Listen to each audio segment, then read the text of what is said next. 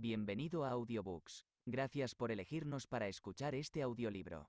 El sabueso de los Baskerville es una novela de Arthur Conan Doyle que tiene como protagonista principal a Sherlock Holmes.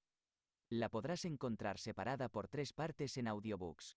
Este fragmento es la primera parte de la novela.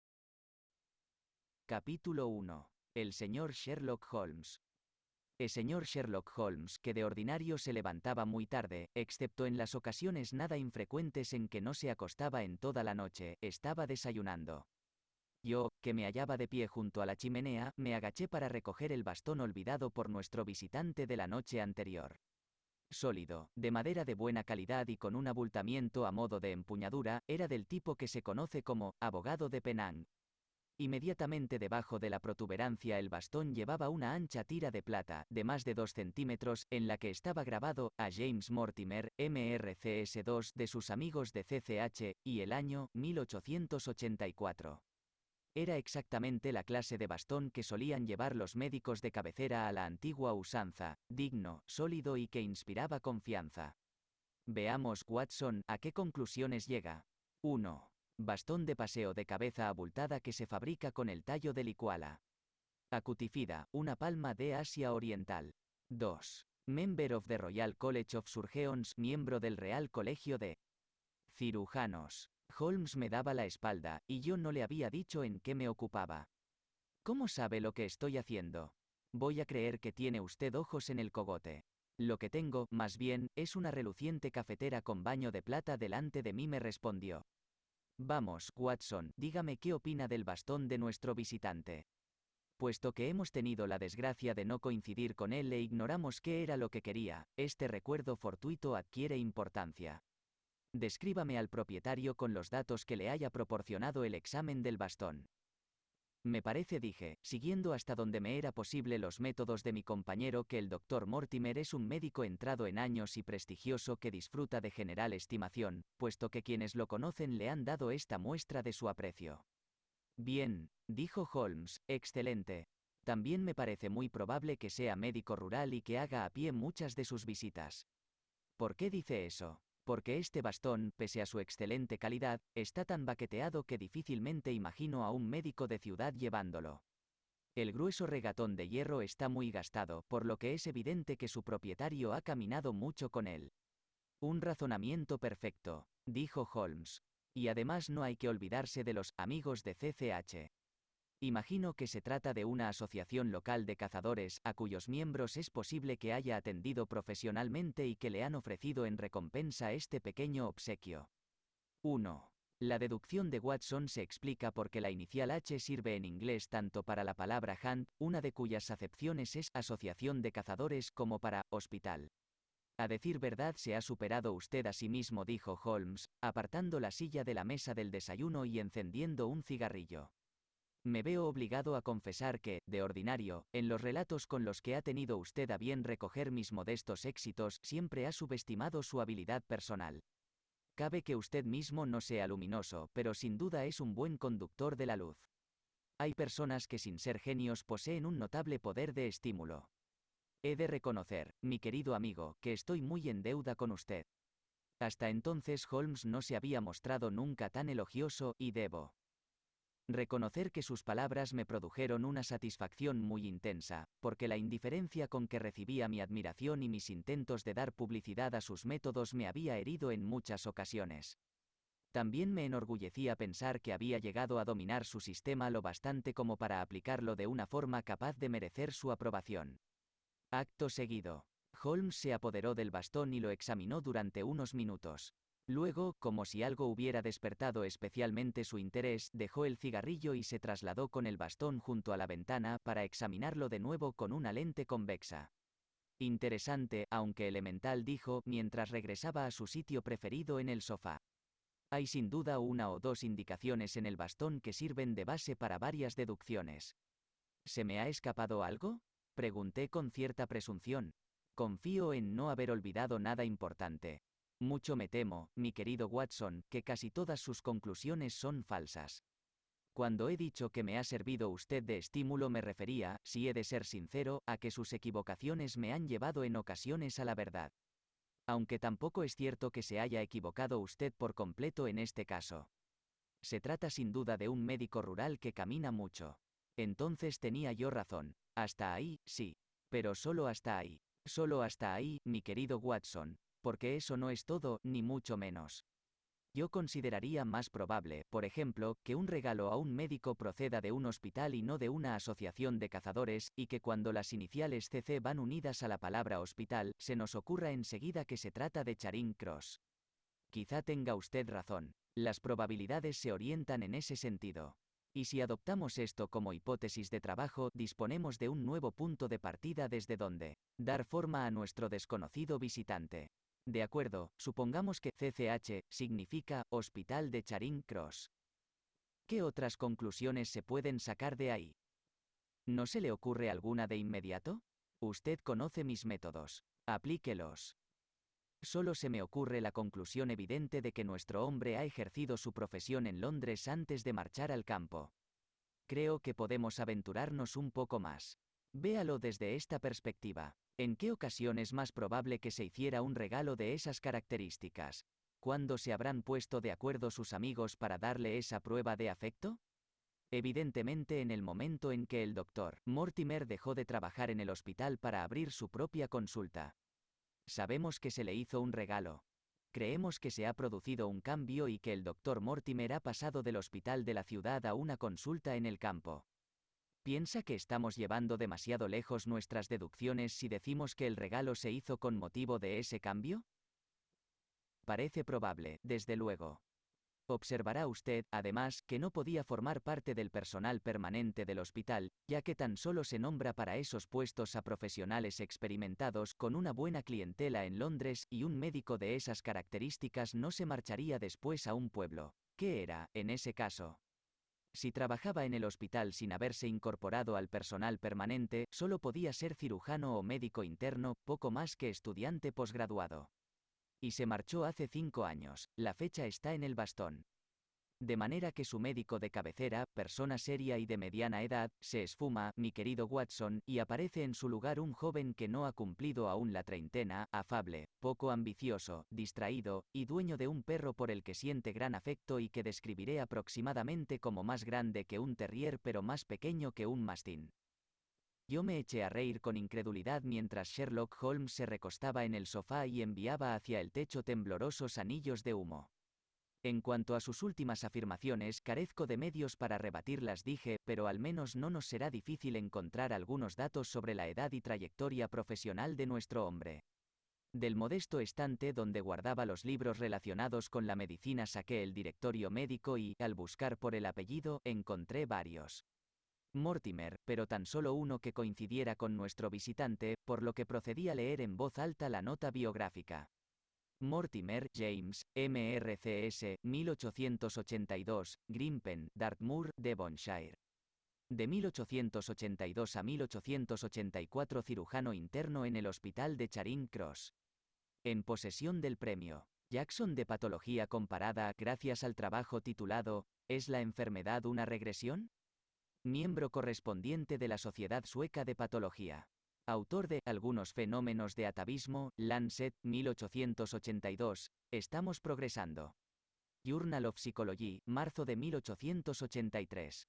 Médico de los municipios de Grimpen, Torsley y High Barrow. No se menciona ninguna asociación de cazadores, comentó Holmes con una sonrisa maliciosa, pero sí que nuestro visitante es médico rural, como usted dedujo atinadamente. Creo que mis deducciones están justificadas. Por lo que se refiere a los adjetivos, dije, si no recuerdo mal, afable, poco ambicioso y distraído.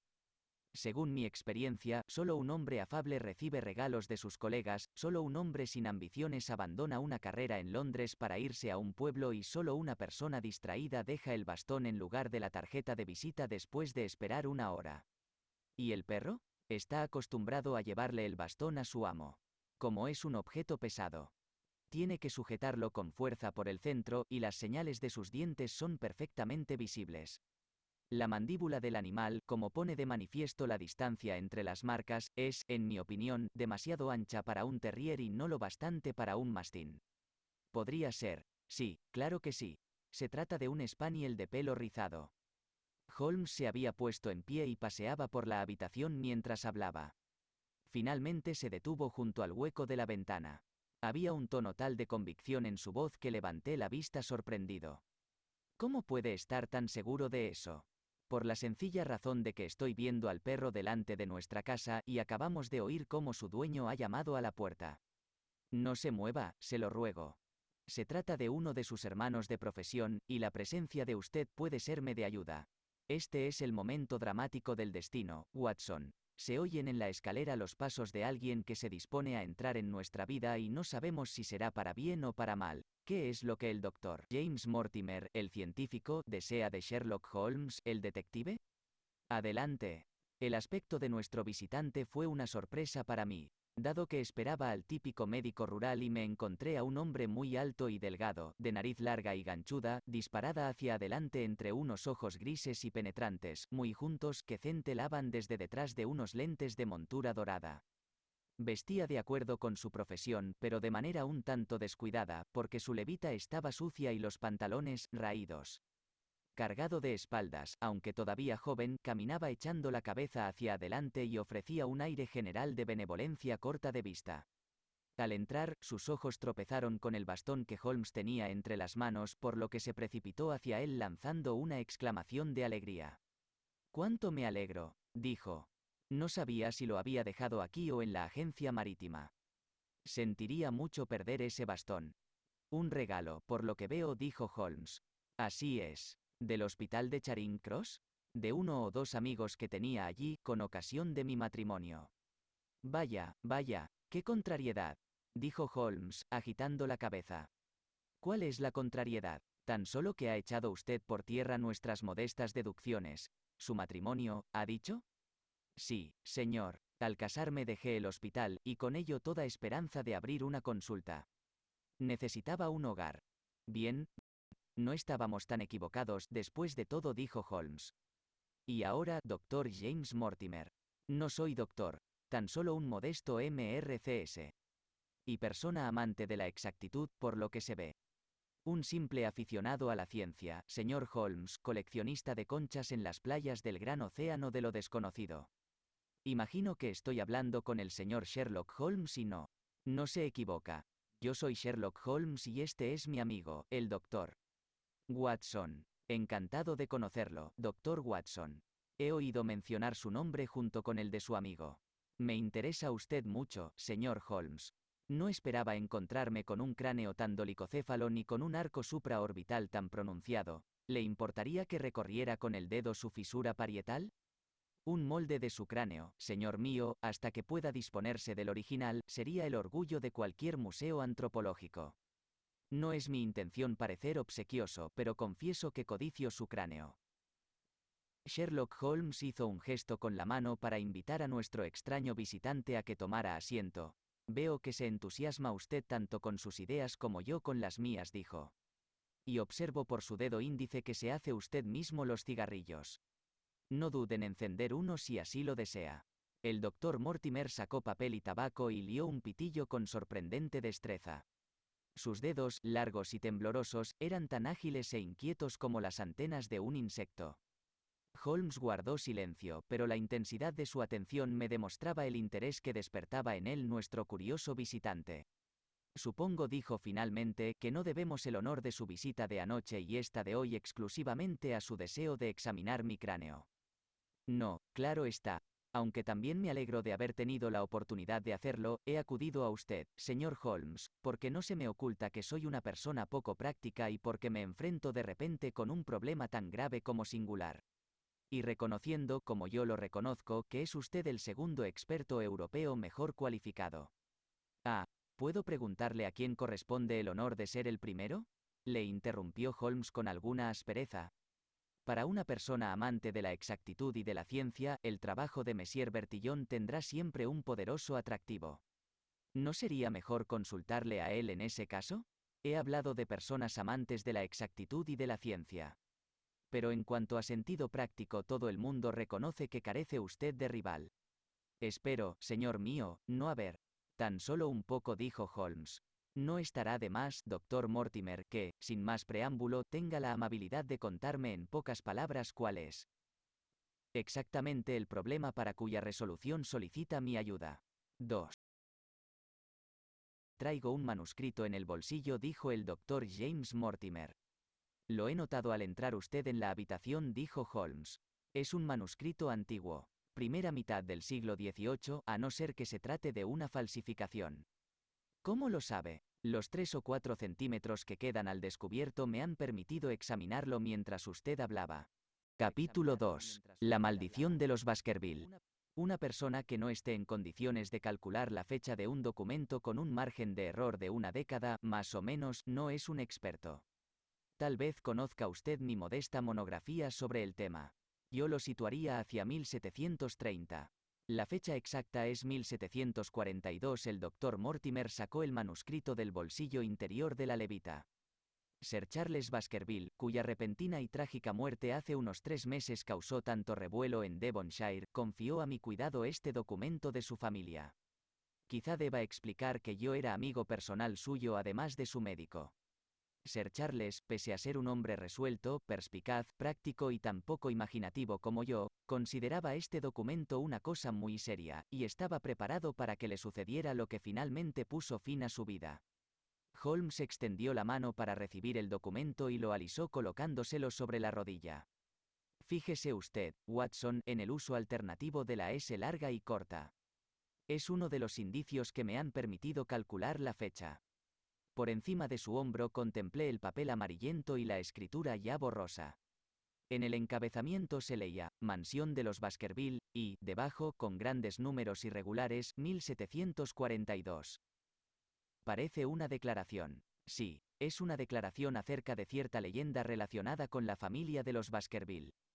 Pero imagino que usted me quiere consultar acerca de algo más moderno y práctico.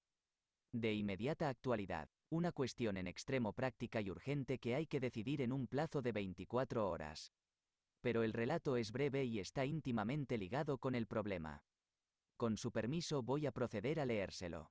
Holmes se recostó en el asiento, unió las manos por las puntas de los dedos y cerró los ojos con gesto de resignación.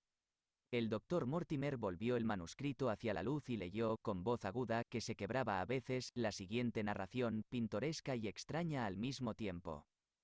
Sobre el origen del sabueso de los Baskerville se han dado muchas explicaciones, pero como yo procedo en línea directa de Hugo Baskerville y la historia me la contó mi padre, que a su vez la supo de mi abuelo, la he puesto por escrito convencido de que todo sucedió exactamente como aquí se relata.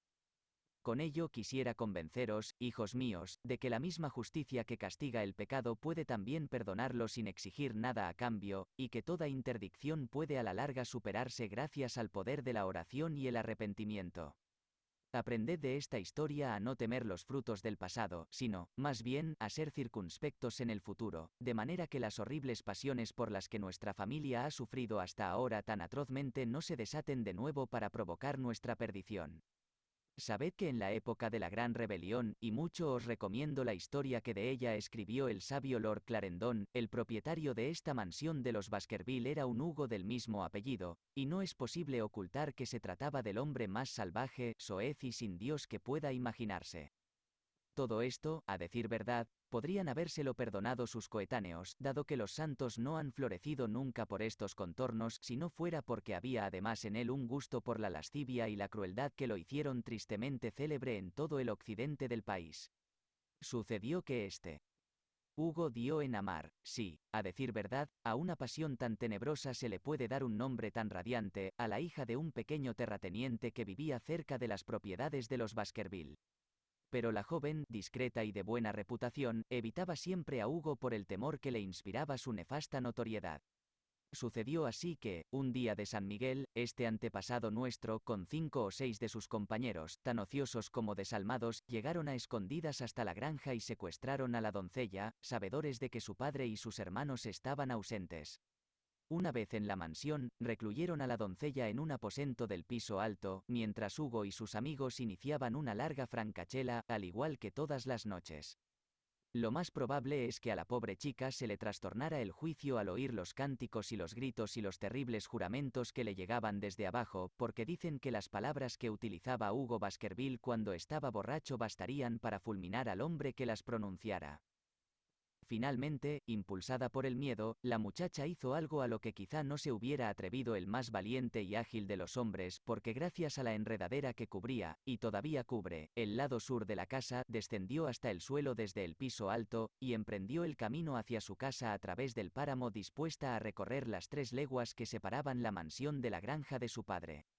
Uno referencia a la guerra civil que concluyó con la condena a muerte y la ejecución de Carlos I, rey de Inglaterra, Escocia e Irlanda, en 1649. Lord Clarendon, primer conde de Clarendon, 1609 a 1674, fue primer ministro en la Restauración, pero en 1667 tuvo que huir a Francia al acusársele de traición. En el exilio terminó de escribir su historia de la rebelión y de las guerras civiles en Inglaterra. Sucedió que, algo más tarde, Hugo dejó a sus invitados para llevar alimento y bebida junto, quizá, con otras cosas peores a su cautiva, encontrándose vacía la jaula y desaparecido el pájaro. A partir de aquel momento, por lo que parece, el carcelero burlado dio la impresión de estar poseído por el demonio, porque bajó corriendo las escaleras para regresar al comedor, saltó sobre la gran mesa, haciendo volar por los aires jarras y fuentes, y dijo a grandes gritos ante todos los presentes que aquella misma noche entregaría cuerpo y alma a los poderes del mal si conseguía alcanzar a la muchacha. Y aunque a los juerguistas les espantó la furia de aquel hombre, hubo uno más perverso o, tal vez, más borracho que los demás, que propuso lanzar a los sabuesos en persecución de la doncella. Al oírlo Hugo salió corriendo de la casa y ordenó a gritos a sus criados que le ensillaran la yegua y soltaran la jauría. Después de dar a los perros un pañuelo de la doncella, los puso inmediatamente sobre su pista para que, a la luz de la luna, la persiguieran por el páramo. Durante algún tiempo los juerguistas quedaron mudos, incapaces de entender acontecimientos tan rápidos. Pero al poco salieron de su perplejidad e imaginaron lo que probablemente estaba a punto de suceder. El alboroto fue inmediato, quien pedía sus armas, quien su caballo y quien otra jarra de vino. A la larga, sin embargo, sus mentes enloquecidas recobraron un poco de sensatez, y todos, trece en total, montaron a caballo y salieron tras Hugo. La luna brillaba sobre sus cabezas y cabalgaron a gran velocidad, siguiendo el camino que la muchacha tenía que haber tomado para volver a su casa. Habían recorrido alrededor de media legua cuando se cruzaron con uno de los pastores que guardaban durante la noche el ganado del páramo, y lo interrogaron a grandes voces, pidiéndole noticias de la partida de caza. Y aquel hombre, según cuenta la historia, aunque se hallaba tan dominado por el miedo que apenas podía hablar, contó por fin que había visto a la desgraciada doncella y a los sabuesos que seguían su pista. Pero he visto más que eso, añadió, porque también me he cruzado con Hugo Baskerville a lomos de su yegua negra, y tras él corría en silencio un sabueso infernal que nunca quiera Dios que llegue a seguirme los pasos. De manera que los caballeros borrachos maldijeron al pastor y siguieron adelante pero muy pronto se les geló la sangre en las venas, porque oyeron el ruido de unos cascos al galope y enseguida pasó ante ellos, arrastrando las riendas y sin jinete en la silla, la yegua negra de Hugo, cubierta de espuma blanca. A partir de aquel momento los juerguistas, llenos de espanto, siguieron avanzando por el páramo, aunque cada uno, si hubiera estado solo, habría vuelto grupas con verdadera alegría.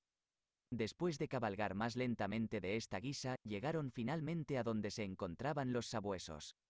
Los pobres animales, aunque afamados por su valentía y pureza de raza, gemían apiñados al comienzo de un ocino, como nosotros lo llamamos, algunos escabulléndose y otros con el pelo erizado y los ojos desorbitados, mirando fijamente el estrecho valle que tenían delante. Los jinetes, mucho menos borrachos ya, como es fácil de suponer, que al comienzo de su expedición, se detuvieron.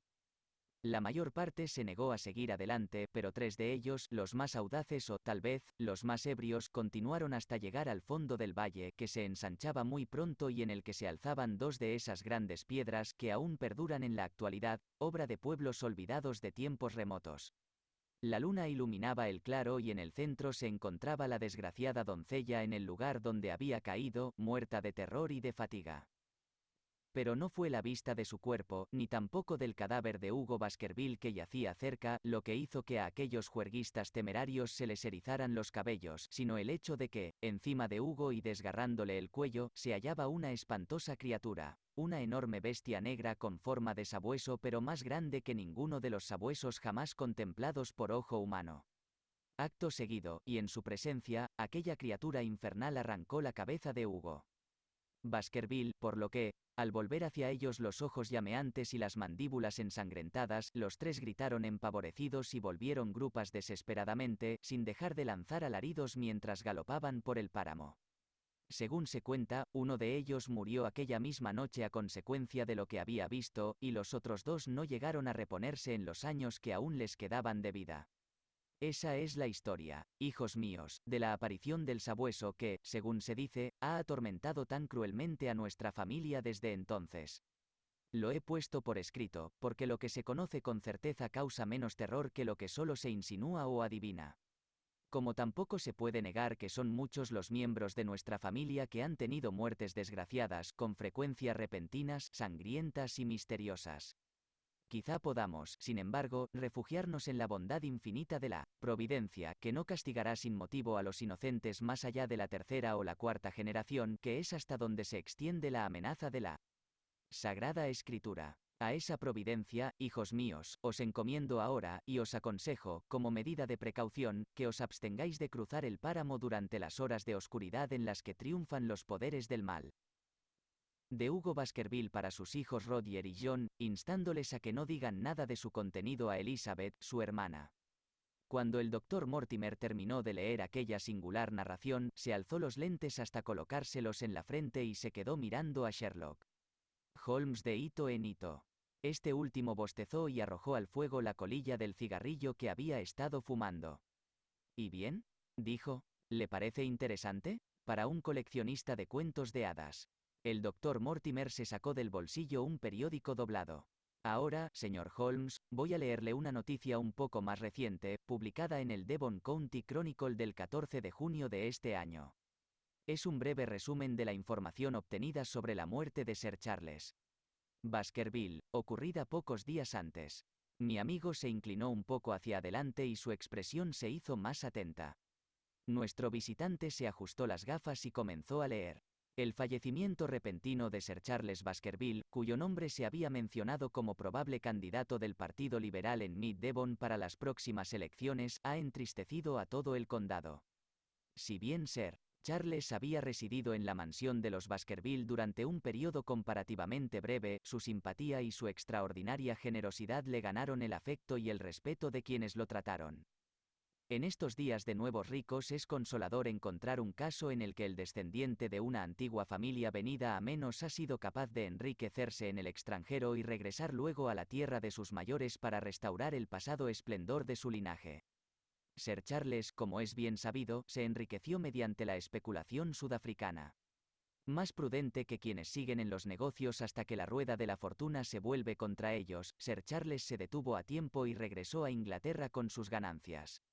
Han pasado solo dos años desde que estableciera su residencia en la mansión de los Baskerville y son de todos conocidos los ambiciosos planes de reconstrucción y mejora que han quedado trágicamente interrumpidos por su muerte. Dado que carecía de hijos, su deseo, públicamente expresado, era que toda la zona se beneficiara, en vida suya, de su buena fortuna, y serán muchos los que tengan razones personales para lamentar su prematura desaparición. Las columnas de este periódico se han hecho eco con frecuencia de sus generosas donaciones a obras caritativas tanto locales como del condado. No puede decirse que la investigación efectuada haya aclarado por completo las circunstancias relacionadas con la muerte de Sir Charles, pero, al menos, se ha hecho luz suficiente como para poner fin a los rumores a que ha dado origen la superstición local. No hay razón alguna para sospechar que se haya cometido un delito, ni para imaginar que el fallecimiento no obedezca a causas naturales. Sir Charles era viudo y quizá también persona un tanto excéntrica en algunas cuestiones.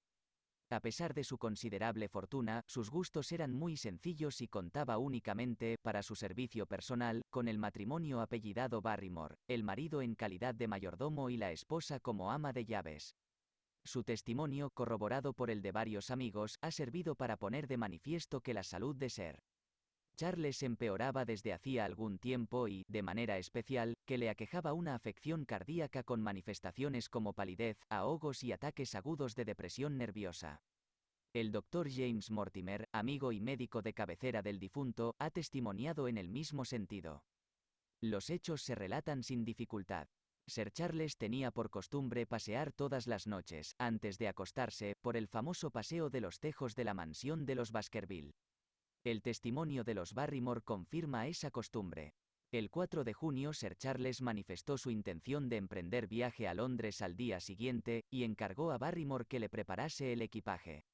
Aquella noche salió como de ordinario a dar su paseo nocturno, durante el cual tenía por costumbre fumarse un cigarro habano, pero nunca regresó.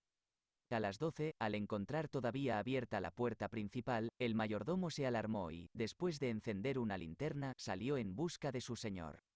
Había llovido durante el día, y no le fue difícil seguir las huellas de Sir Charles por el paseo de los tejos. Hacia la mitad del recorrido hay un portillo para salir al páramo. Sir Charles. Al parecer, se detuvo allí algún tiempo. El mayordomo siguió paseo adelante y en el extremo que queda más lejos de la mansión encontró el cadáver. Según el testimonio de Barrymore, las huellas de su señor cambiaron de aspecto más allá del portillo que da al páramo, ya que a partir de entonces anduvo al parecer de puntillas. Un tal Murphy, gitano tratante en caballos, no se encontraba muy lejos en aquel momento, pero, según su propia confesión, estaba borracho. Murphy afirma que oyó gritos, pero es incapaz de precisar de dónde procedían.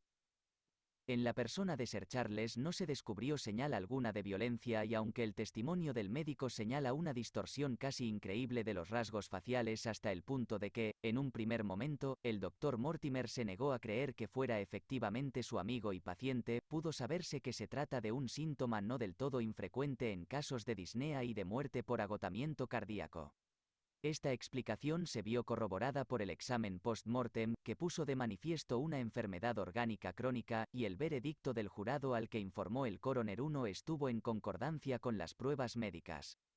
Hemos de felicitarnos de que haya sido así, porque, evidentemente, es de suma importancia que el heredero de Sir Charles se instale en la mansión y prosiga la encomiable tarea tan tristemente interrumpida. Si los prosaicos hallazgos del coroner no hubieran puesto fin a las historias románticas susurradas en conexión con estos sucesos, podría haber resultado difícil encontrar un nuevo ocupante para la mansión de los Baskerville. Según se sabe, el pariente más próximo de Sir Charles es el señor Henry Baskerville, hijo de su hermano menor, en el caso de que aún siga con vida. La última vez que se tuvo noticias de este joven se hallaba en Estados Unidos, y se están haciendo las averiguaciones necesarias para informarle de lo sucedido. 1. Funcionario público cuyo principal deber es investigar, en presencia de un jurado, cualquier defunción cuando hay motivos para suponer que las causas no han sido naturales. El doctor Mortimer volvió a doblar el periódico y se lo guardó en el bolsillo. Esos son, señor Holmes, los hechos en conexión con la muerte de Ser. Charles Baskerville que han llegado a conocimiento de la opinión pública.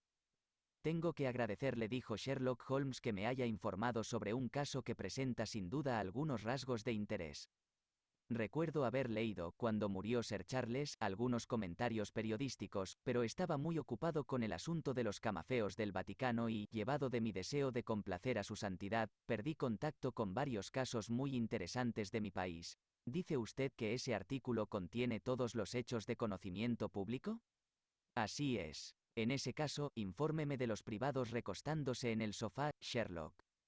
Holmes volvió a unir las manos por las puntas de los dedos y adoptó su expresión más impasible y juiciosa. Al hacerlo explicó el doctor Mortimer que empezaba a dar la impresión de estar muy emocionado me dispongo a contarle algo que no he revelado a nadie. Mis motivos para ocultarlo durante la investigación del coro NER son que un hombre de ciencia no puede adoptar públicamente una posición que, en apariencia, podría servir de apoyo a la superstición. Me impulsó además el motivo suplementario de que, como dice el periódico, la mansión de los Baskerville permanecería sin duda deshabitada si contribuyéramos de algún modo a confirmar su reputación, ya de por sí bastante siniestra. Por esas dos razones me pareció justificado decir bastante menos de lo que sabía, dado que no se iba a obtener con ello ningún beneficio práctico, mientras que ahora, tratándose de usted, no hay motivo alguno para que no me sin ser por completo. El páramo está muy escasamente habitado y los pocos vecinos con que cuenta se visitan con frecuencia. Esa es la razón de que yo viera a menudo a Sir Charles Baskerville, con la excepción del señor Frankland, de la mansión. Lafter, y del señor Stapleton, el naturalista, no hay otras personas educadas en muchos kilómetros a la redonda.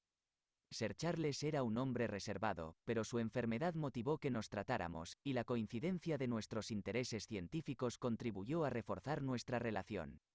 Había traído abundante información científica de África del Sur, y fueron muchas las veladas que pasamos conversando agradablemente sobre la anatomía comparada del bosquimano y del otentote.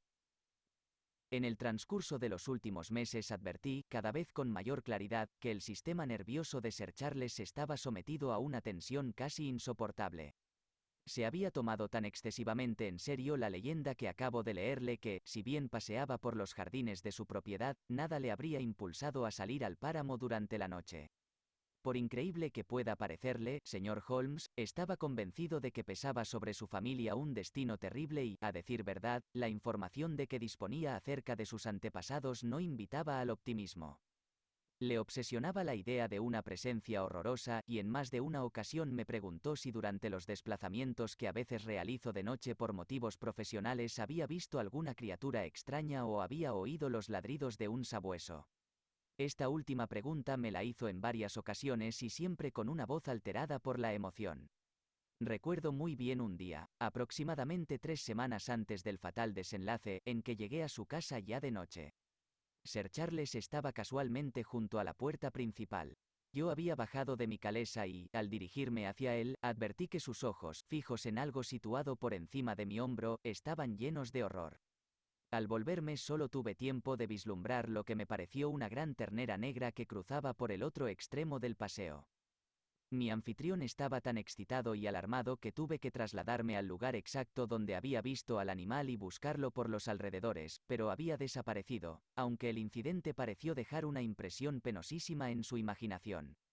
Le hice compañía durante toda la velada y fue en aquella ocasión, y para explicarme la emoción de la que había sido presa, cuando confió a mi cuidado la narración que le he leído al comienzo de mi visita. Menciono este episodio insignificante porque adquiere cierta importancia dada la tragedia posterior, aunque por entonces yo estuviera convencido de que se trataba de algo perfectamente trivial y de que la agitación de mi amigo carecía de fundamento. Sir Charles se disponía a venir a Londres por consejo mío. Yo sabía que estaba enfermo del corazón y que la ansiedad constante en que vivía, por quiméricos que fueran los motivos, tenía un efecto muy negativo sobre su salud. Me pareció que si se distraía durante unos meses en la gran metrópoli londinense se restablecería. El señor Stapleton, un amigo común, a quien también preocupaba mucho su estado de salud, era de la misma opinión. Y en el último momento se produjo la terrible catástrofe. La noche de la muerte de Sir Charles Barrymore, el mayordomo, que fue quien descubrió el cadáver, envió a Perkins, el mozo de cuadra, a caballo en mi busca, y dado que no me había acostado aún pude presentarme en la mansión menos de una hora después. Comprobé de visu todos los hechos que más adelante se mencionaron en la investigación. Seguí las huellas, camino adelante, por el paseo de los tejos y vi el lugar, junto al portillo que da al páramo, donde Sir Charles parecía haber estado esperando y advertí el cambio en la forma de las huellas a partir de aquel momento, así como la ausencia de otras huellas distintas de las de Barrymore sobre la arena blanda. Finalmente examiné cuidadosamente el cuerpo que nadie había tocado antes de mi llegada. Sir Charles yacía boca abajo, con los brazos extendidos, los dedos hundidos en el suelo y las facciones tan distorsionadas por alguna emoción fuerte que difícilmente hubiera podido afirmar bajo juramento que se trataba del propietario de la mansión de los Baskerville. No había, desde luego, lesión corporal de ningún tipo. Pero, Barrymore hizo una afirmación incorrecta durante la investigación. Dijo que no había rastro alguno en el suelo alrededor del cadáver. El mayordomo no observó ninguno, pero yo sí. Se encontraba a cierta distancia, pero era reciente y muy claro. ¿Huellas? Huellas. ¿De un hombre o de una mujer? El doctor Mortimer nos miró extrañamente durante un instante y su voz se convirtió casi en un susurro al contestar. Señor Holmes, eran las huellas de un sabueso gigantesco. Capítulo 3. El problema. Confieso que sentí un escalofrío al oír aquellas palabras.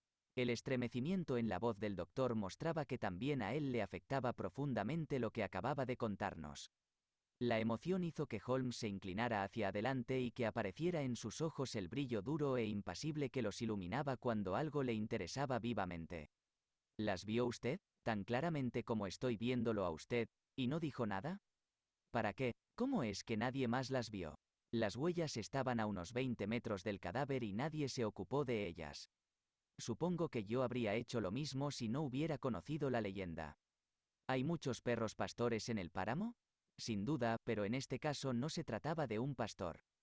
¿Dice usted que era grande? Enorme. Pero, ¿no se había acercado al cadáver? No. ¿Qué tiempo hacía aquella noche? Húmedo y frío. ¿Pero no llovía? No. ¿Cómo es el paseo? Hay dos hileras de tejos muy antiguos que forman un seto impenetrable de 4 metros de altura. El paseo propiamente tal tiene unos 3 metros de ancho. ¿Hay algo entre los setos y el paseo? Sí, una franja de césped de 2 metros de ancho a cada lado. ¿Es exacto decir que el seto que forman los tejos queda cortado por un portillo? Sí, el portillo que da al páramo. ¿Existe alguna otra comunicación? Ninguna. De manera que para llegar al paseo de los tejos hay que venir de la casa o bien entrar por el portillo del páramo. Hay otra salida a través del pabellón de verano en el extremo que queda más lejos de la casa. ¿Había llegado hasta allí Sir Charles? No, se encontraba a unos 50 metros. Dígame ahora, doctor Mortimer, y esto es importante, las huellas que usted vio estaban en el camino y no en el césped. En el césped no se marcan las huellas. ¿Estaban en el lado del paseo donde se encuentra el portillo? Sí, al borde del camino y en el mismo lado. Me interesa extraordinariamente lo que cuenta. Otro punto más, ¿estaba cerrado el portillo? Cerrado y con el candado puesto. ¿Qué altura tiene? Algo más de un metro. En ese caso cualquiera podría haber pasado por encima. Efectivamente. ¿Y qué señales vio usted junto al portillo? Ninguna especial. Dios del cielo. ¿Nadie lo examinó? Lo hice yo mismo. ¿Y no encontró nada? Resultaba todo muy confuso. Sir Charles, no hay duda, permaneció allí por espacio de cinco o diez minutos. ¿Cómo lo sabe? Porque se le cayó dos veces la ceniza del cigarro. Excelente. He aquí, Watson, un colega de acuerdo con nuestros gustos. Pero, ¿y las huellas? Sir Charles había dejado las suyas repetidamente en una pequeña porción del camino y no pude descubrir ninguna otra. Sherlock Holmes se golpeó la rodilla con la mano en un gesto de impaciencia. Ah, si yo hubiera estado allí, exclamó. Se trata de un caso de extraordinario interés que ofrece grandes oportunidades al experto científico. Ese paseo, en el que tanto se podría haber leído, hace ya tiempo que ha sido emborronado por la lluvia y desfigurado por los zuecos de campesinos curiosos. ¿Por qué no me llamó usted, doctor Mortimer? Ha cometido un pecado de omisión. No me era posible llamarlo, señor Holmes, sin revelar al mundo los hechos que acabo de contarle, y ya he dado mis razones para desear no hacerlo. Además, ¿por qué vacila usted? Existe una esfera que escapa hasta al más agudo y experimentado de los detectives. ¿Quiere usted decir que se trata de algo sobrenatural? No lo he afirmado. No, pero es evidente que lo piensa.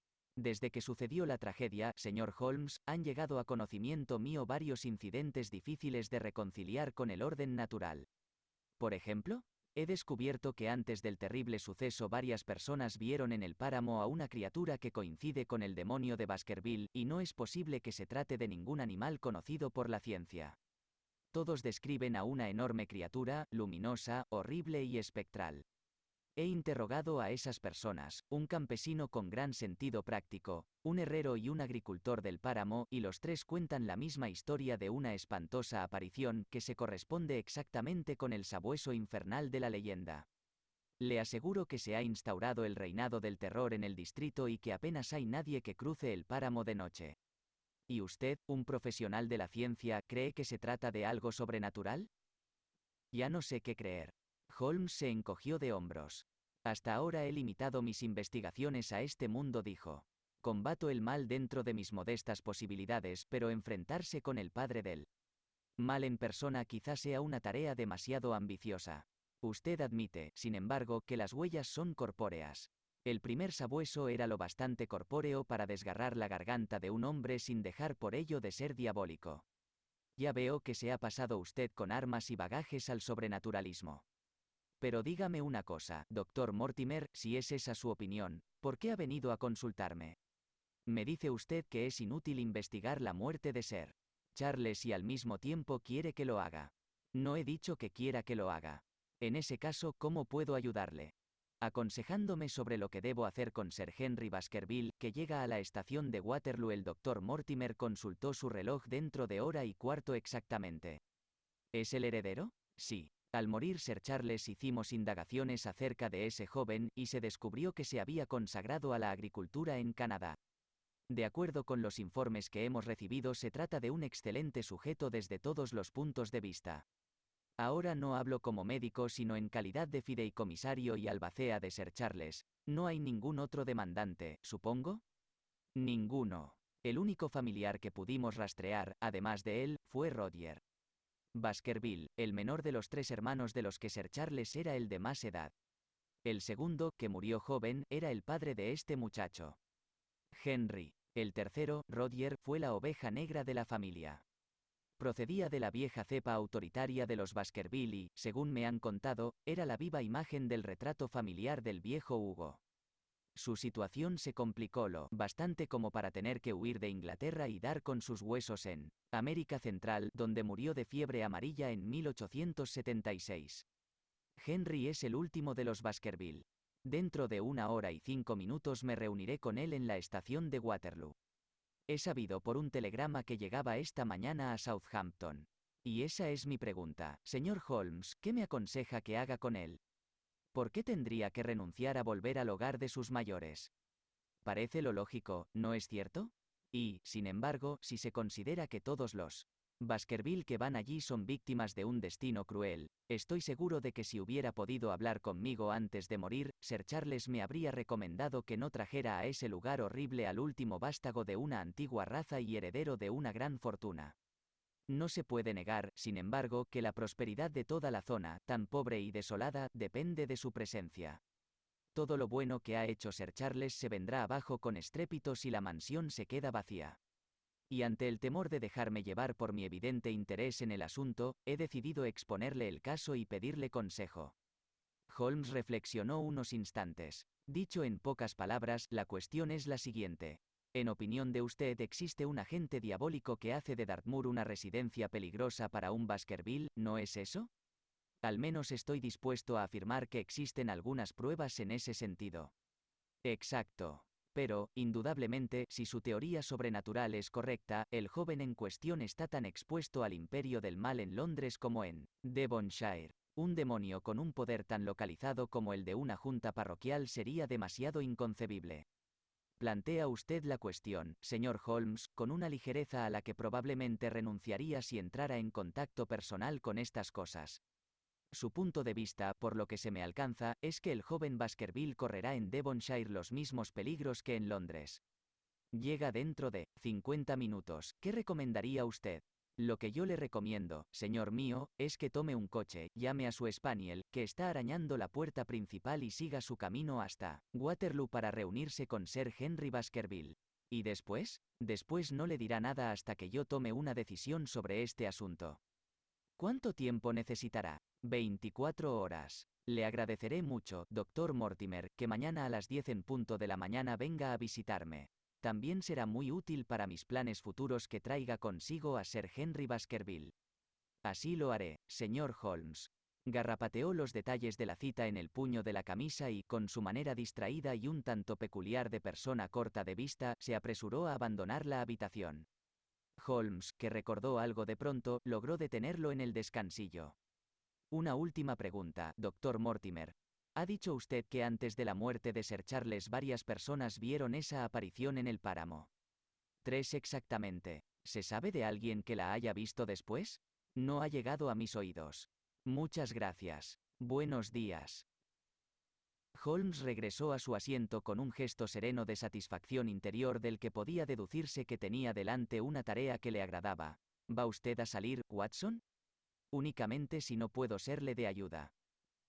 No, mi querido amigo, es en el momento de la acción cuando me dirijo a usted en busca de ayuda. Pero esto que acabamos de oír es espléndido, realmente único desde varios puntos de vista. Cuando pase por Bradley's será tan amable de pedirle que me envíe una libra de la picadura más fuerte que tenga. Muchas gracias. También le agradecería que organizara sus ocupaciones para no regresar antes de la noche. Para entonces me agradará mucho comparar impresiones acerca del interesantísimo problema que se ha presentado esta mañana a nuestra consideración. Yo sabía que a Holmes le eran muy necesarios la reclusión y el aislamiento durante las horas de intensa concentración mental en las que sopesaba hasta los indicios más insignificantes y elaboraba diversas teorías que luego contrastaba para decidir qué puntos eran esenciales y cuáles carecían de importancia. De manera que pasé el día en mi club y no regresé a Baker Street hasta la noche.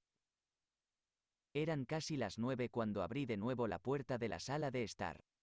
Mi primera impresión fue que se había declarado un incendio, porque había tanto humo en el cuarto que apenas se distinguía la luz de la lámpara situada sobre la mesa. Nada más entrar, sin embargo, se disiparon mis temores, porque el picor que sentí en la garganta y que me obligó a toser procedía del humo acre de un tabaco muy fuerte y áspero.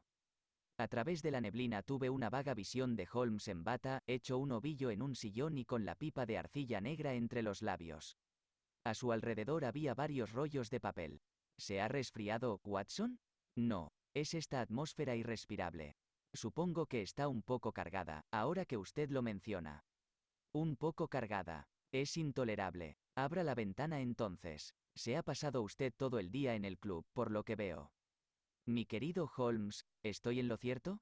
Desde luego, pero ¿cómo? A Holmes le hizo reír mi expresión de desconcierto, hay en usted cierta agradable inocencia, Watson, que convierte en un placer el ejercicio, a costa suya, de mis modestas facultades de deducción. Un caballero sale de casa un día lluvioso en el que las calles se llenan de barro y regresa por la noche inmaculado, con el brillo del sombrero y de los zapatos todavía intacto. Eso significa que no se ha movido en todo el tiempo. No es un hombre que tenga amigos íntimos. ¿Dónde puede haber estado, por lo tanto? No es evidente. Sí, bastante. El mundo está lleno de cosas evidentes en las que nadie se fija ni por casualidad. ¿Dónde se imagina usted que he estado yo? Tampoco se ha movido. Muy al contrario, porque he estado en Devonshire. ¿En espíritu? Exactamente. Mi cuerpo se ha quedado en este sillón y, en mi ausencia, siento comprobarlo, ha consumido el contenido de dos cafeteras de buen tamaño y una increíble cantidad de tabaco. Después de que usted se marchara pedí que me enviaran de Stanford un mapa oficial de esa parte del páramo y mi espíritu se ha pasado todo el día suspendido sobre él. Creo estar en condiciones de recorrerlo sin perderme. Un mapa a gran escala, supongo.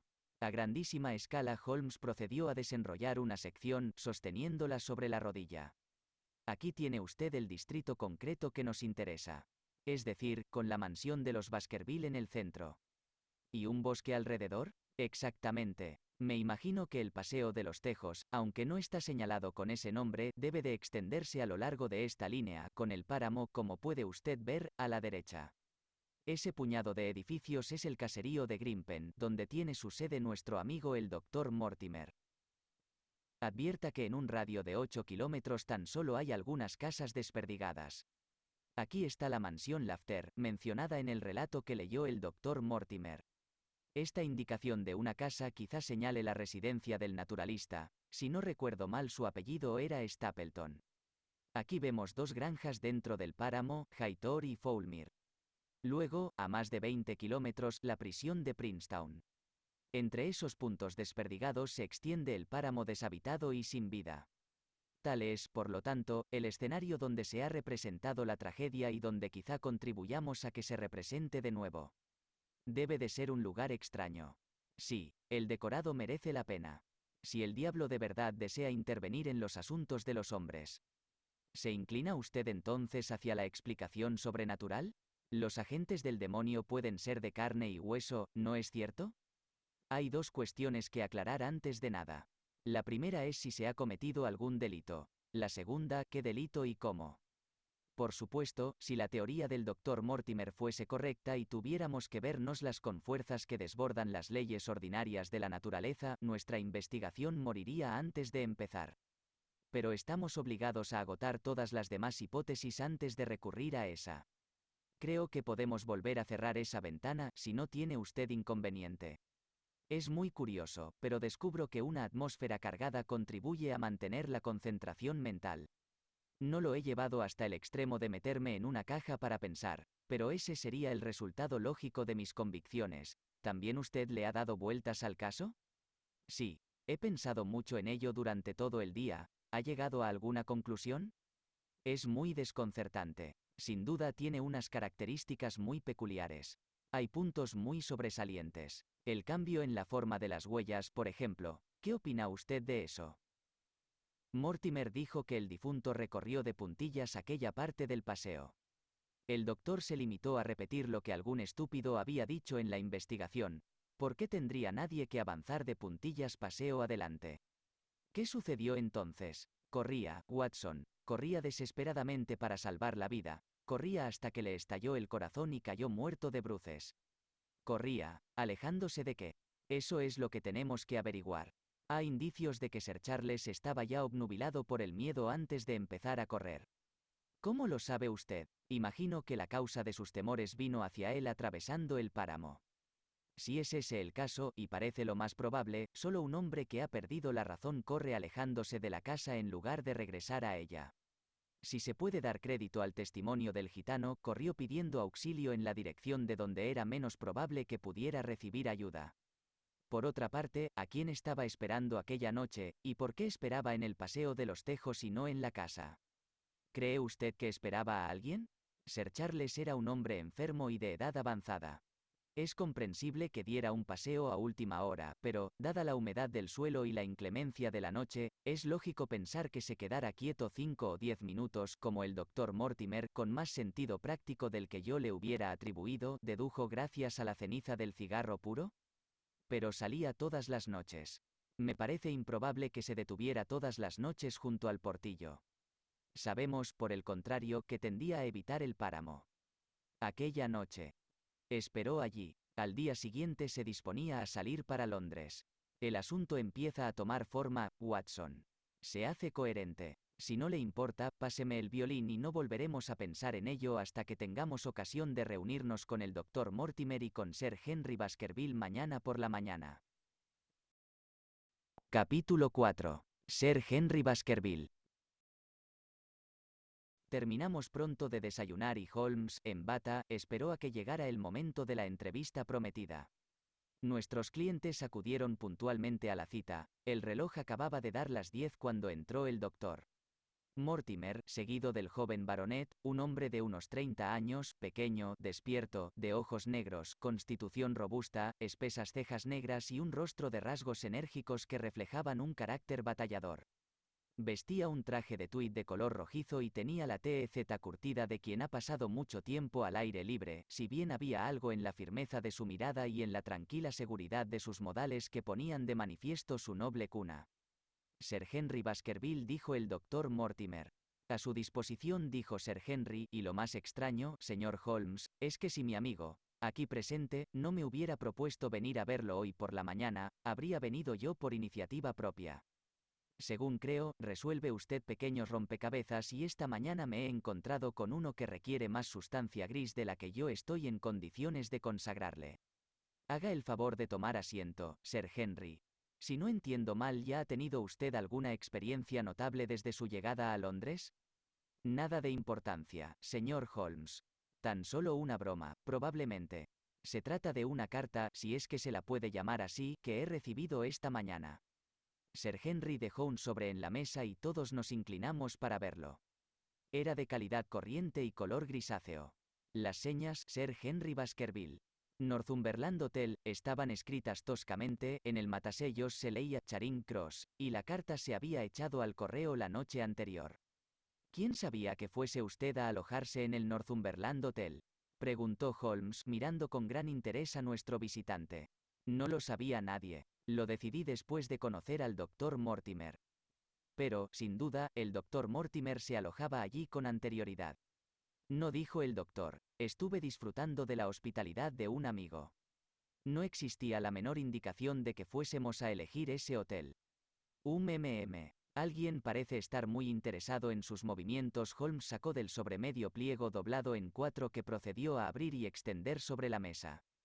Una sola frase, escrita por el procedimiento de pegar en el papel palabras impresas, ocupaba el centro de la hoja y decía lo siguiente. Si da usted valor a su vida o a su razón, se alejará del páramo. Tan solo la palabra páramo estaba escrita a mano. Ahora dijo Sir Henry Baskerville, quizá pueda usted decirme, señor Holmes, cuál es, por mil pares de demonios, el significado de todo esto y quién es la persona que se interesa tanto por mis asuntos. ¿Qué opina usted, doctor Mortimer? Tendrá usted que reconocer, al menos, que no hay nada de sobrenatural en ello. No, desde luego, pero podría venir de alguien convencido de que existe una intervención sobrenatural. ¿De qué están hablando? preguntó Sir Henry con aspereza. Tengo la impresión de que todos ustedes, caballeros, están más al tanto que yo de mis propios asuntos. Le haremos partícipe de todo lo que sabemos antes de que abandone esta habitación, Sir Henry, se lo prometo, dijo Sherlock Holmes. Pero por el momento, con su permiso, nos ceñiremos a este documento tan interesante que debe de haberse compuesto y echado al correo anoche. ¿Tiene usted el Times de ayer, Watson? Está ahí en el rincón.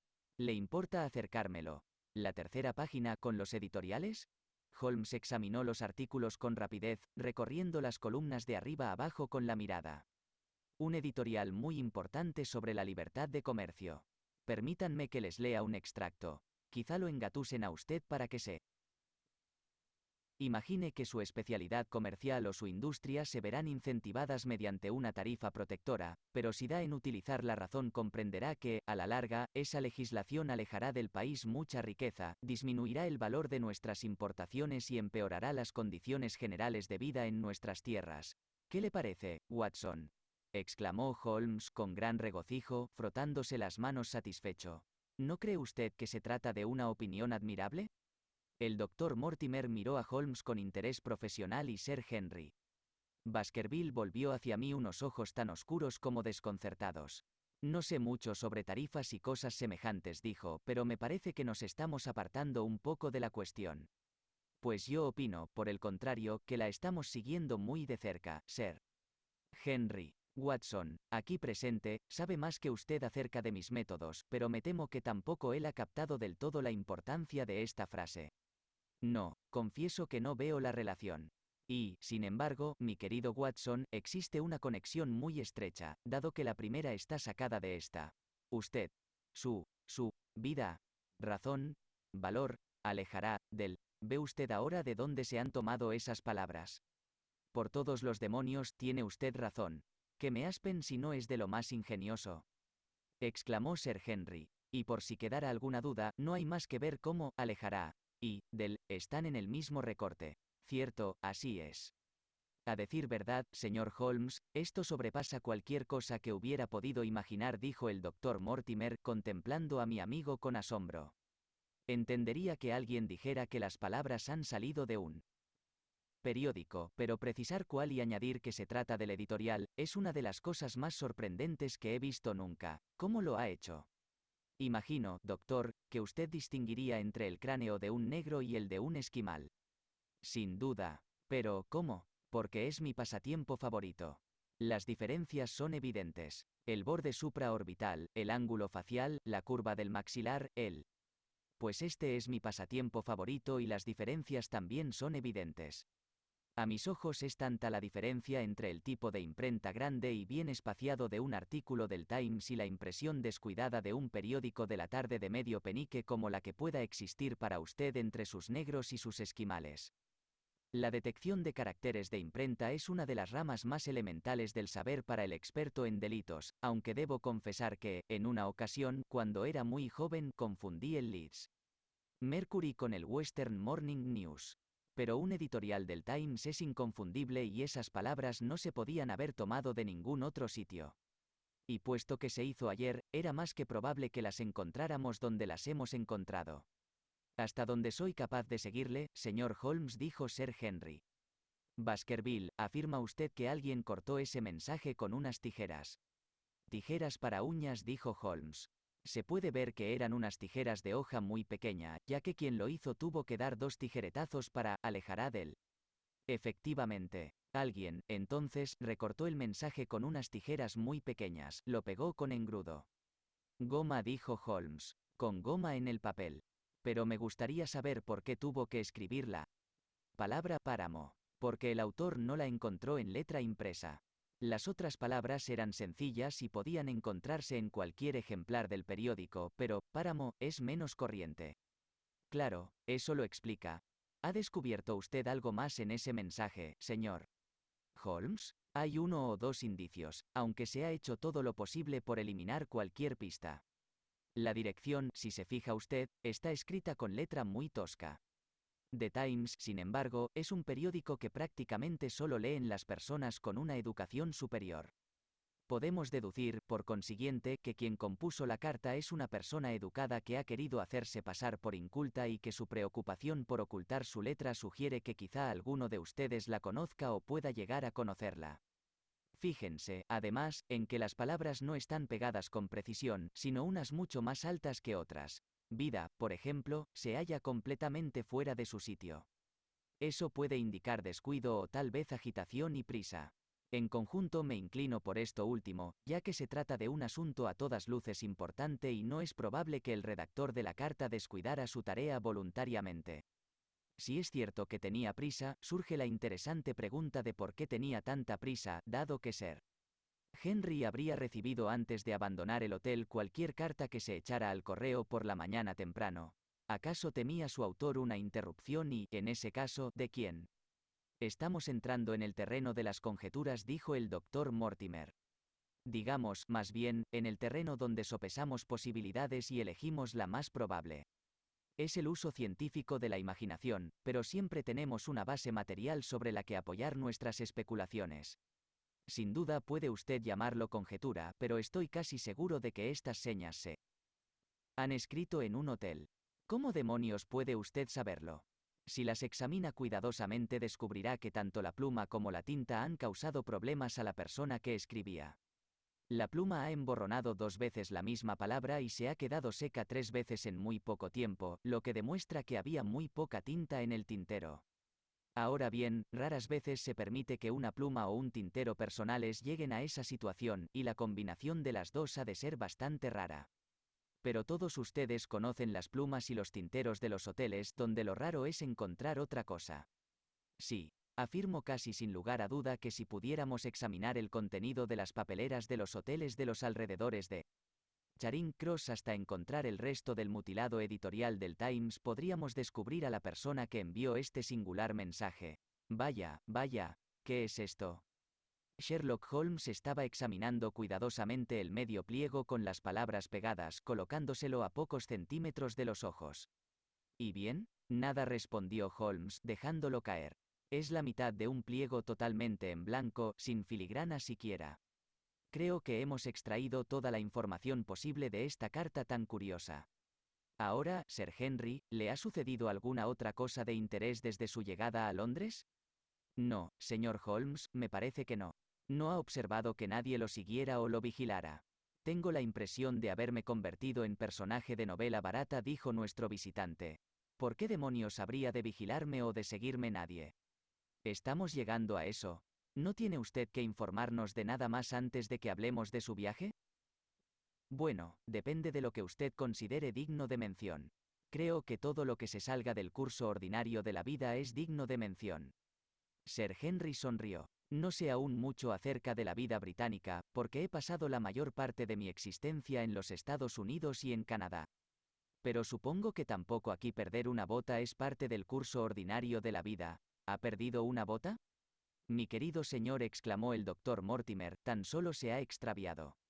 Estoy seguro de que la encontrará a su regreso al hotel. ¿Qué sentido tiene molestar al señor Holmes con insignificancias como esa? Me ha preguntado por cualquier cosa que se saliera de lo corriente. Así es, intervino Holmes, aunque el incidente pueda parecer completamente estúpido. ¿Dice usted que ha perdido una bota? Digamos, más bien, que se ha extraviado. Anoche dejé las dos fuera y solo había una por la mañana. No he conseguido sacar nada en limpio del sujeto que las limpia. Y lo peor de todo es que las compré precisamente anoche en el Strand y aún no las he estrenado. Si no se las había puesto, ¿por qué las dejó fuera para que se las limpiaran? Eran unas botas de cuero y estaban sin charolar. Por eso las saqué. Tengo que entender entonces que al llegar ayer a Londres salió inmediatamente a la calle y se compró un par de botas? Compré muchas cosas. El doctor Mortimer, aquí presente, me acompañó. Compréndalo usted, si voy a ser un terrateniente destacado, he de vestirme en consonancia con mi categoría social, y puede ser que me haya hecho un poco descuidado en América. Compré, entre otras cosas, esas botas marrones. Pagué 6 dólares por ellas y he conseguido que me roben una antes de estrenarlas. Parece un robo particularmente inútil, dijo Sherlock Holmes. Confieso compartir la creencia del doctor Mortimer de que la bota aparecerá dentro de poco. Y ahora, caballeros, dijo el baronet con decisión, me parece que he hablado más que suficiente de lo poco que sé. Ya es hora de que cumplan ustedes su promesa y me den una información completa sobre el asunto que a todos nos ocupa. Su petición es muy razonable, respondió Holmes. Doctor Mortimer, creo que lo mejor será que cuente usted la historia a Sir Henry tal como nos la contó a nosotros. Al recibir aquel estímulo, nuestro amigo el hombre de ciencia se sacó los papeles que llevaba en el bolsillo y presentó el caso como lo había hecho el día anterior. Sir Henry le escuchó con la más profunda atención y con alguna exclamación de sorpresa de cuando en cuando. Vaya, parece que me ha tocado en suerte algo más que una herencia, comentó, una vez terminada la larga narración. Por supuesto, llevo oyendo hablar del sabueso desde mi infancia. Es la historia preferida de la familia, aunque hasta ahora nunca se me había ocurrido tomarla en serio.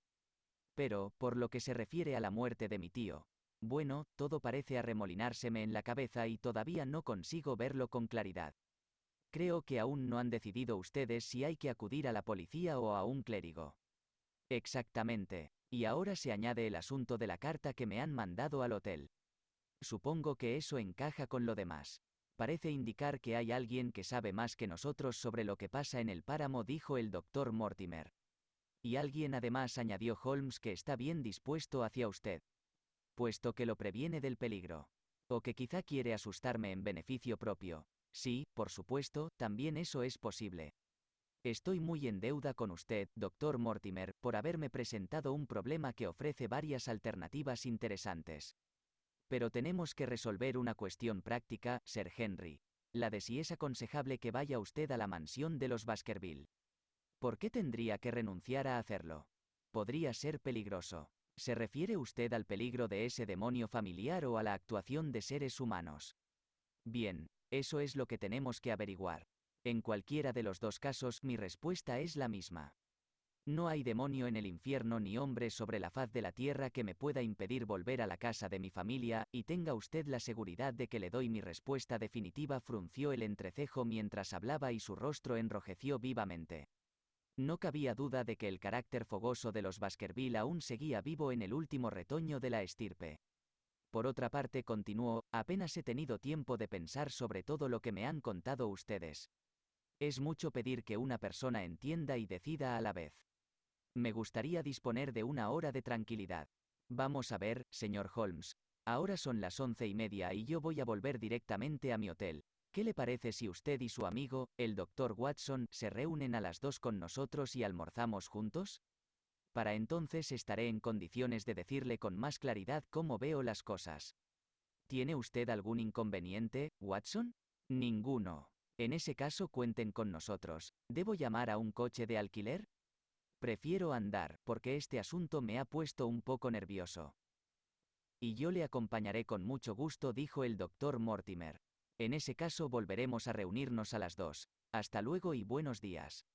Oímos los pasos de nuestros visitantes en la escalera y el ruido de la puerta de la calle al cerrarse. En un instante Holmes había dejado de ser el soñador lánguido para transformarse en el hombre de acción. Enseguida, Watson, póngase el sombrero y las botas, ni un momento que perder.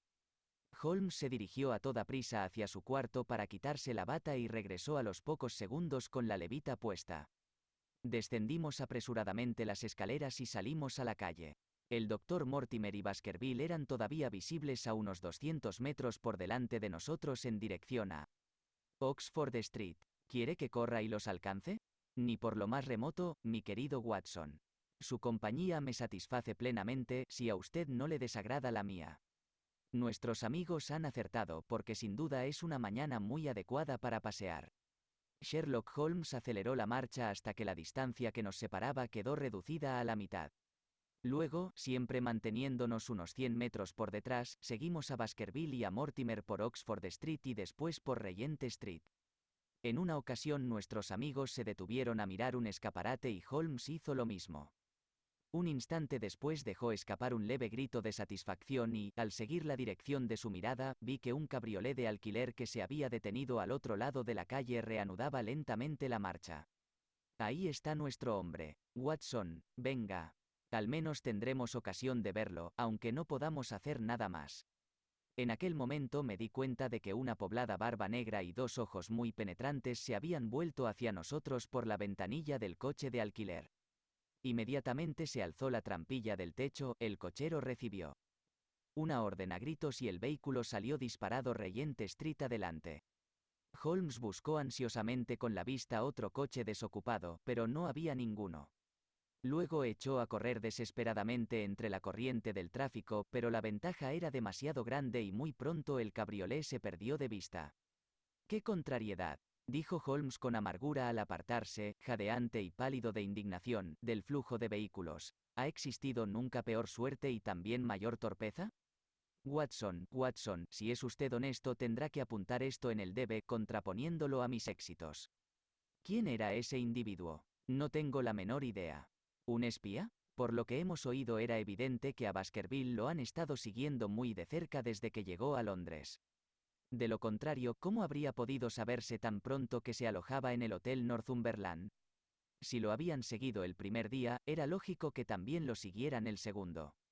Quizás se percató usted de que me llegué dos veces hasta la ventana mientras el doctor Mortimer leía el texto de la leyenda.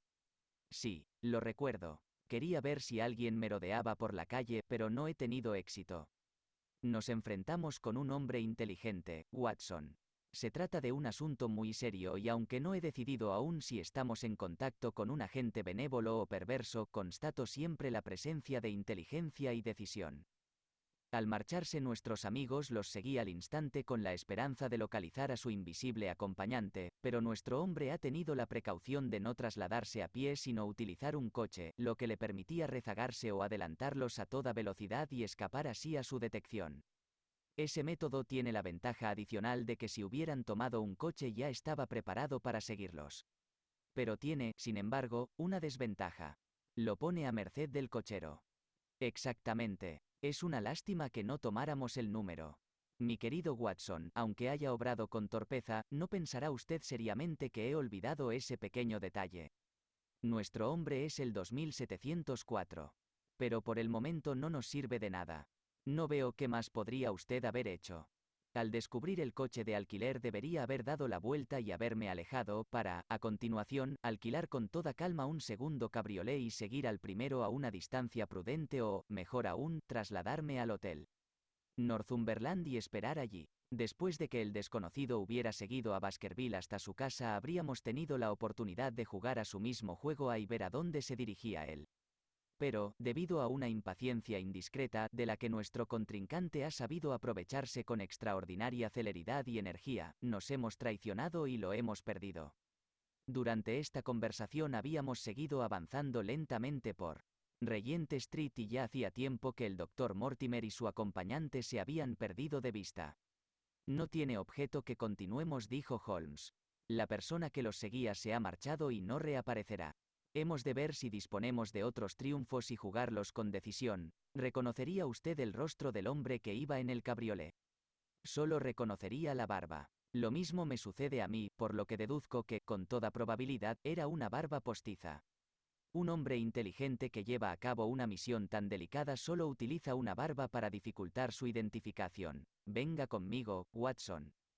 Holmes entró en una de las oficinas de recaderos del distrito, donde él, gerente lo recibió de manera muy afectuosa. Ya veo, Wilson, que no ha olvidado el caso en que tuve la buena fortuna de poder ayudarle. No, señor, le aseguro que no lo he olvidado. Salvó usted mi reputación y quizá también mi vida. Exagera usted, amigo mío. Si no recuerdo mal, cuenta usted entre sus empleados con un muchacho apellidado Cartwright que mostró cierto talento durante nuestra investigación. Sí, señor, todavía sigue con nosotros. ¿Podría usted llamarlo? Muchas gracias. Y también me gustaría que me cambiara este billete de cinco libras. Un chico de 14 años, de rostro despierto y mirada inquisitiva, se presentó en respuesta a la llamada del encargado y se quedó mirando al famoso detective con aire reverente. Déjeme ver la guía de hoteles, dijo Holmes.